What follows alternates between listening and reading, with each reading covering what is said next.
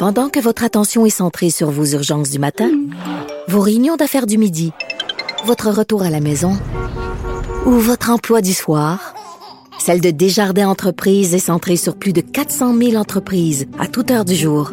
Grâce à notre connaissance des secteurs d'activité et à notre accompagnement spécialisé, nous aidons les entrepreneurs à relever chaque défi pour qu'ils puissent rester centrés sur ce qui compte, le développement de leur entreprise. Bonjour tout le monde, c'est Sophie Durocher. Merci d'avoir choisi Cube Radio et merci d'avoir choisi l'émission On n'est pas obligé d'être d'accord. Euh, comme il y a beaucoup, beaucoup d'actualités dans l'émission, aujourd'hui, on va passer directement aux faits. Mon premier invité, c'est l'historien Frédéric Bastien. Vous le savez, c'est lui qui a déposé euh, une plainte à la magistrature contre la juge Duval-Essler dans le dossier de la loi 21. Et on a appris justement au cours des dernières heures que la juge se désistait d'une conférence qu'elle devait donner devant une association de droit Lord Reading. Alors, on va en parler avec Frédéric Bastien, avoir sa réaction euh, à chaud. Monsieur Bastien, bonjour. Bonjour. Euh, le fait que la juge participait justement à cette conférence, c'était un des, je dirais, sept ou huit points que vous avez soulevés concernant son impartialité dans le dossier de la loi 21. Le fait qu'elle se désiste de cette conférence, est-ce que c'est suffisant pour vous? Ben, euh, je dois dire que c'est le devoir ce matin qui a sorti cette nouvelle. Et là, je dirais qu'il y a des, des, rapports de presse un peu conflictuels. La, conférence aurait été reportée. Alors, c'est la dernière nouvelle que j'en ai. Alors, donc, euh, est-ce qu'elle va vraiment être annulée? Euh, disons que c'est plus aussi clair que lorsque j'ai je suis sorti sur le sujet ce matin, mais en tout cas, si la conférence est simplement reportée, comme on, de, de nouvelles informations de presse le disent, je crois que c'est insuffisant. Elle doit absolument annuler sa participation à cette euh, à cet événement, euh, ça me semble aller euh, de soi. Alors, dans ce que rapporte justement le devoir de ce matin, il semble que Nicole Duval-Essler a appris que l'OBNL, donc le, regroupement, contestait la loi sur la laïcité de l'État devant les tribunaux. C'est comme si elle l'avait appris après avoir accepté de participer à cette conférence. C'est pas un peu bizarre qu'une juge soit pas au courant vraiment de l'organisme devant lequel elle va euh, présenter une conférence? Oui, c'est absolument incroyable parce que ça, tout ça, ça c'est le 28 novembre que l'organisation Lord Reading a fait parvenir un avis d'intervention. Donc, ils se sont joints à la cause qui demande la suspension de la loi 21. Et donc, euh, donc la juge aurait dû le savoir, aurait dû dès, ce moment-là, et même bien avant, mais euh, dans, le pire des cas, à ce moment-là, annoncer qu'elle n'allait pas aller à cet événement.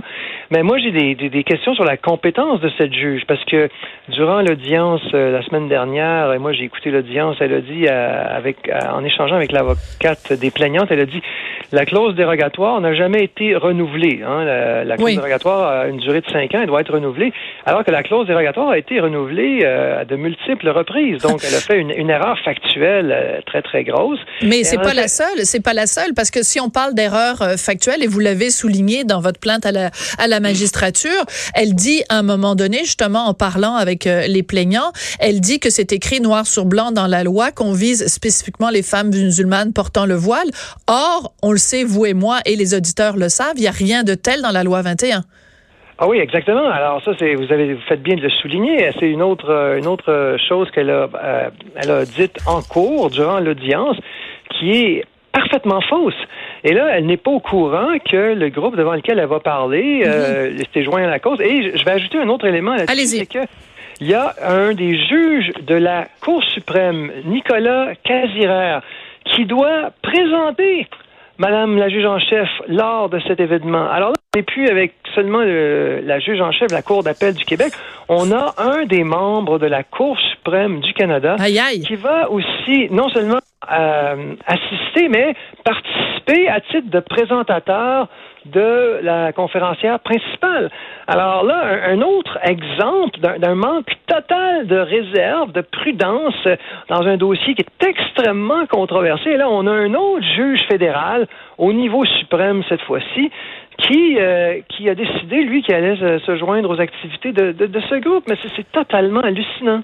Euh, il y a euh, beaucoup de réactions, évidemment. À partir du moment où vous, vous avez déposé votre plainte à la magistrature, il y a d'autres voix qui se sont jointes à la vôtre. Je pense à pour le droit des femmes, le Rassemblement pour la laïcité et d'autres euh, groupes, Louise Mayou. Mais surtout, ce qui est intéressant, c'est que dans les médias, on, on, sollicite beaucoup la réaction de différentes personnes impliquées dans le domaine du droit.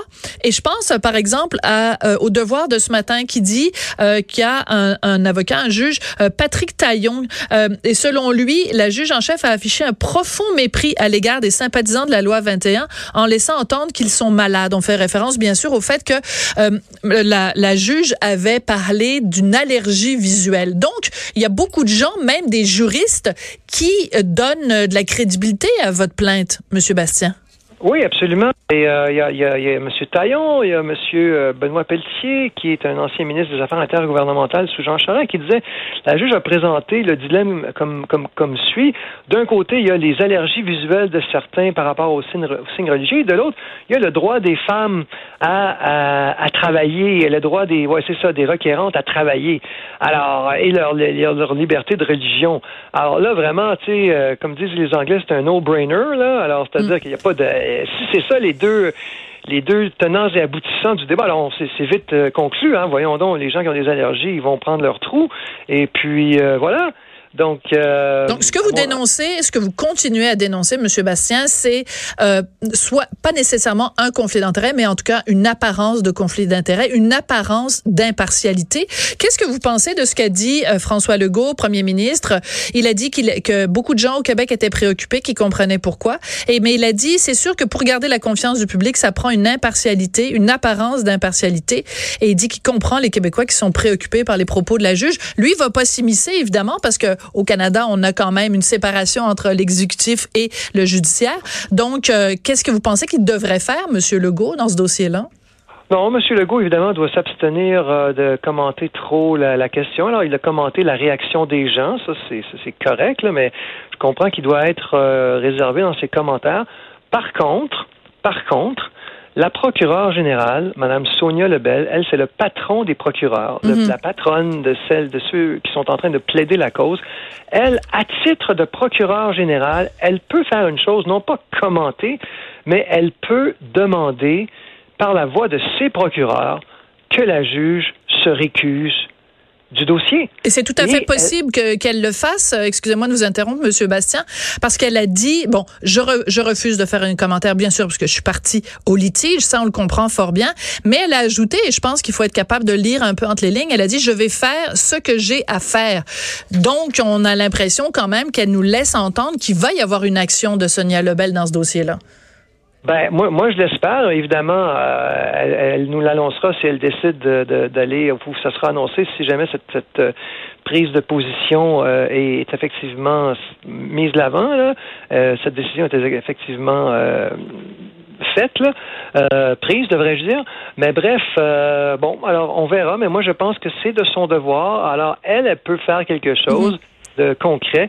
Et, et après ça, moi, je verrais très mal comment la juge euh, ne pourrait pas se récuser euh, dans, dans, avec toutes les toutes les casseroles qu'elle traîne là avec elle. Oui. Alors euh, hypothétiquement, euh, disons que en effet la juge se récuse et qu'on nomme quelqu'un d'autre. Imaginez que ce quelqu'un d'autre a exactement la même opinion euh, qu'elle sur ce dossier-là quel euh, l'autre juge qu'on nomme est aussi la loi 21 lui pue au nez, sauf que c'est quelqu'un qui ne s'est pas prononcé publiquement. On va arriver au même résultat. En fait, ce qui a coulé euh, peut-être euh, Madame Duval-Essler, c'est le fait qu'elle se soit prononcée publiquement, mais on ne sait pas ce qui va se passer dans la tête d'un autre juge qui serait appelé à se prononcer sur la même cause. Comprenez ce que je veux dire? Oui, oui, absolument. Moi, moi c'est sûr que j'ai très peu de confiance dans les juges fédéraux. Alors, ce sont des gens très, très majoritairement multiculturalistes libéraux. Euh, bon, alors euh, on, verra ce qui va se passer. Mais il y a, y, a, y, a, y a, minimalement quand même, euh, malgré ce que je viens de dire, il y a minimalement des règles mhm. et qui doivent être respectées, prises en compte. Il y a des comportements qui sont inacceptables. Il y a des, il y a un code, il y a une déontologie des juges. Et donc, on peut minimalement s'attendre à ce que ça, ça soit respecté. On verra mhm. après la décision. On n'est pas encore rendu au cœur de l'affaire. On est simplement sur une demande de suspension de la loi à ce stade. On est, on est dans une très, très longue bataille une, bataille dont l'enjeu est extrêmement important. L'enjeu, c'est l'avenir de la licité au Québec, l'avenir de la loi 21. Alors, on, verra en temps et lieu quand la, cause sera entendue sur le fond. D'accord. Euh, Monsieur Bastien, il faut absolument... Oui, il faut absolument que je vous raconte une anecdote, OK? Euh, lundi matin, vous avez donné une entrevue à la CBC que j'ai entendue à l'émission Daybreak. Et après votre passage, euh, la l'animatrice de l'émission a lu en ondes plein de commentaires qu'elle recevait de ses auditeurs. Et je suis désolée de vous, vous l'apprendre, mais y a, vous avez pas beaucoup de fans parmi les auditeurs de la CBC parce que les gens, ce que les gens vous reprochaient, les gens reprochaient en disant, ben ce gars-là est professeur d'histoire à Dawson. Je peux pas croire que quelqu'un qui se présente éventuellement à la direction du PQ enseigne à nos enfants au collège Dawson. Et ce qu'il vous reprochait aussi, c'est qu'il disait comment peut-il lui prôner la neutralité des employés de l'État alors qu'il se présente partout comme étant quelqu'un qui est pour la laïcité? Qu'est-ce que vous voulez répondre à ces auditeurs de la CBC? Ben, je vais leur répondre ce que j'ai toujours dit publiquement et en privé. Moi, euh, et je veux dire, contrairement à plusieurs de mes, à certains de mes collègues, moi, je ne, je n'affiche pas mes opinions politiques quand je suis au travail. Il n'y a pas de, il y a pas d'affiche euh, sur mes opinions politiques devant mon bureau.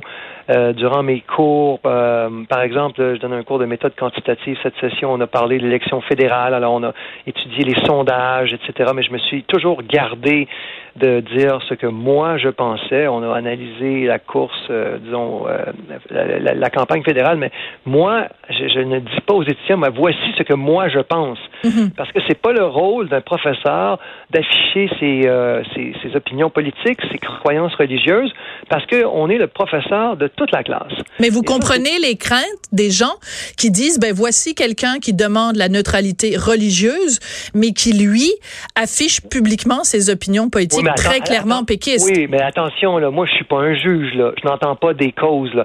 Alors moi, ce que je vous dis là, c'est que moi, je, ne m'exprime pas euh, mes opinions politiques durant mes cours. Et ça, je peux vous dire qu'il y, y, a beaucoup de professeurs qui ne font pas ça, qui euh, se gênent pas pour dire ce qu'ils pensent durant leur cours. Moi, je ne fais pas ça, premièrement. Et deuxièmement, c'est pas du tout la même chose d'être professeur, puis ensuite de s'exprimer comme intellectuel sur la place publique. Là, ça, c'est ça, le rôle. Et si Madame la juge veut s'exprimer, ben là, qu'elle démissionner du banc, et là, elle pourra dire tout ce qu'elle veut. Alors, euh, c'est, c'est, elle, elle est tenue à un devoir de réserve. Moi, comme professeur, en, dehors de ma salle de cours, en dehors de, mon travail de professeur, je ne suis pas tenu, à, au contraire, doit alimenter le débat. C'est le rôle des intellectuels,